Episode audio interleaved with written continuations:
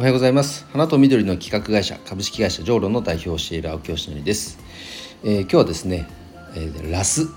について、えー、お話をしたいと思います、えー、ラスっていうのはそもそも何ぞやっていうところからですが、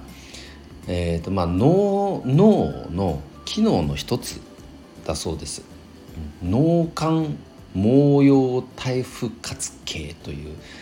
ちょっと初めて聞きましたけども。うんと英語で言うと、えー、わかんないな。リなんとかアクティベーションアクティベん？なんとかシステム。そう。で、まあ、頭文字を取って RASっていうんですが、うんとまあ、自分の興味とか関心のある情報を無意識にこう脳がねこう検索するようになってる。そのフィルターのようなものですね。例えばなんか今買いたい車があったとしたら街中で妙にその車見かけるようになったとかなんか自分の関心持ってることって妙になんかこう視界に入る目に留まるようになるそんな経験って皆さんも多分あると思うんですよね、まあ、単純にそのことです。逆に言うと興味関心がないことっていうのは脳みそが反応しないんでもうスルーしちゃうんですよね。このことを RASっていうんですけどもこれを意識的に使いましょうっていうお話で昨日、まあ、とあるあの勉強会に参加してこのお話を聞いてあの RASという言葉自体はお恥ずかしながら僕初めて聞いたんですがあのとても勉強になりました。あの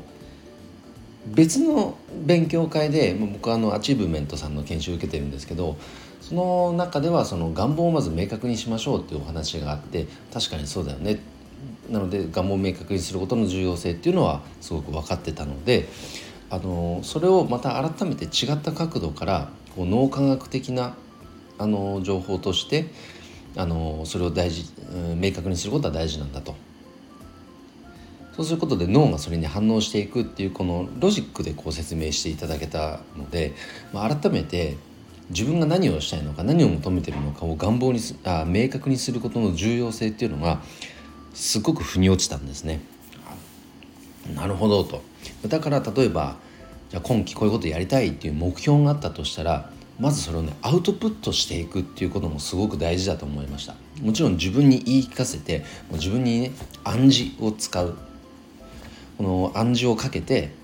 えることの重要性。でそうすることによって脳がそこに向けてこうなんだろう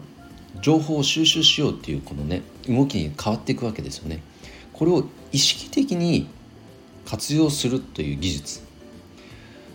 ああなるほどなと結果出している人っていうのはやっぱりこういうことをちゃんと理解してやってんだっていうのがよく分かってきてですね。まあ今まで自分の行動現なんかまあ反省しましたもうとにかく。まあなんかなんだろうな。漠然と生きてたなという。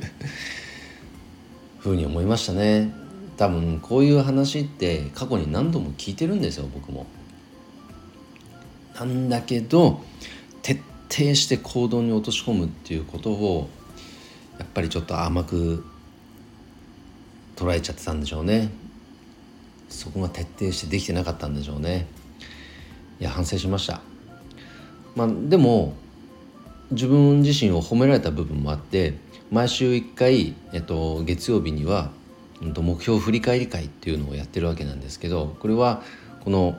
音声配信の中でスタイフの中で言葉として発信しているのとあとオンラインコミュニティの中で文字として発信しているのと両方必ずやってるんですね今。それをもう習慣化してるんですがあこれによってやっぱ自分に対して暗示もかけるし毎週毎週うんとその進捗をね確認するっていう、まあ、物理的な効果もあるしそうしなきゃっていう意識が前に進めなきゃっていう意識が働くのもあるしあとはこのラスっていうものをうまく活用できる仕組みになってるんだろうなっていうふうな、え、ことも確認できたのでこれはもう今後も引き続き継続していこうと思いました。いずれにせよこのラスっていうものをやっぱり効果的に活用する。これはね本当に何かやりたいこととかあのあったら絶対これ是非使ってください。うん、でそのためのまず起点となるのは自分が何をしたいのかどんな興味があるのかっていうのをまず明確にすることですね。そしたらそれを口に出していくことアウトプットすること。これすごく大事だと思います。アウトプットすることでやっぱりね自分のインプットも深まりますよね。これはすごくいい勉強になりましたので、まあ、そんなことは当たり前じゃねえかって聞いてる人もたくさんいるかもしれませんが、まあ、僕にとっては あの遅ればせながらあの今更勉強になったことでもありますので、えー、シェアさせていただきます。えー、ぜひよかったら活用してみてください。えー、ということで今日の配信は以上で終わります。今日も一日頑張ろう青木よしでした。バイバイ。